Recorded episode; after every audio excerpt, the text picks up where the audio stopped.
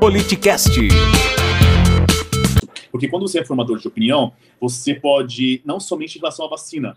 Quando o Bolsonaro fala que é, uma, uma manda a mulher calar a boca, o que acontece? Ele é formador de opinião. Muitos homens, muitos homens, o inconsciente deles, que sempre tiveram essa, esse preconceito e essa e essa e esse, e esse, machismo e esse, essa forma patriarcado de, de, de, de, de se viver e de colocar posições é, do dia a dia eles eles têm uma voz que representa eles não é qualquer voz é a voz do presidente da República. Quando o presidente for falar dos homossexuais, é a mesma coisa. Aquele cara que tinha aquele preconceito enraizado, ele vai lançar para fora porque você deu o aval. E quando você fala isso, você dá a voz para um cara que sempre teve aquela voz reprimida por dentro, que sempre teve, não, não, é, não é que sempre teve, mas nós estamos trabalhando com políticas públicas para a minoria desde os anos 80 desde os anos 80. Então, assim, é, quando você chega e um presidente e da quando, República... E, e, quando a gente sente alguns retrocessos, é justamente por conta dessa, desses maus de, exemplos que a gente vê. Né, exatamente. Né, porque quando ele fala o que, que se responsabiliza, faz, se responsabiliza, eu pergunto se o, se o presidente se responsabiliza quando ele pediu para parar a fabricação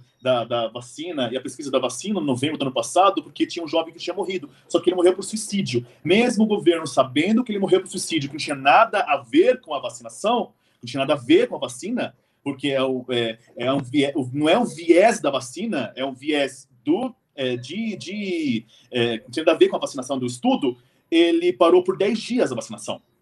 E uh, o estudo. E 10 dias dentro de um país onde já estava morrendo por dia mais de 1.500 pessoas é muito perigoso. Quem que se responsabiliza quando se negou a compra da, da, da vacina Pfizer?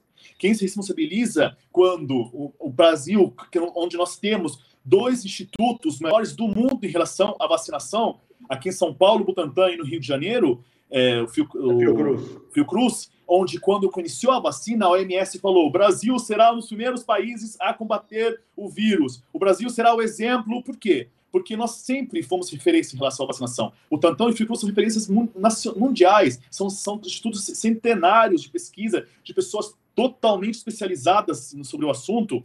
Então, é, o que ocorreu no Brasil foi um maniqueísmo político. E esse maniqueísmo político levou a um maniqueísmo social. Para quem não entende, é o maniqueísmo é quando você tenta colocar o bem contra o mal. Mas nesse momento não existe o bem contra o mal. Existe um governo que tem que, tem que governar para todos. Quando o presidente ele é eleito, ele não tem que somente governar para as parcelas que votou nele, tem que governar para o país inteiro. O Bolsonaro não pode se elevar a nível de Estado. Ele continua sendo o presidente.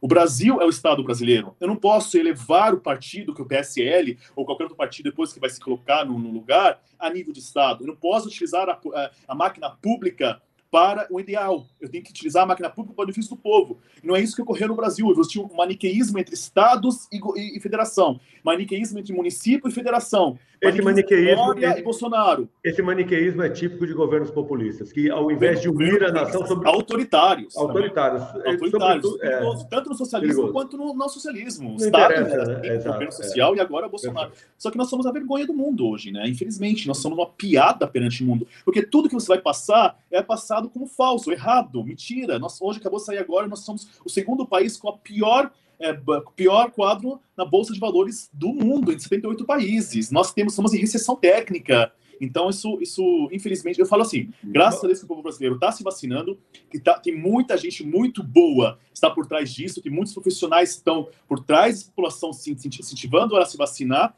Então, eu acho que nós vamos passar por isso. Já passamos por tempos piores nos anos anteriores, há décadas atrás, já passamos por décadas negras, e o brasileiro se levantou, entramos na época de democracia e vamos entrar numa democracia plena de novo.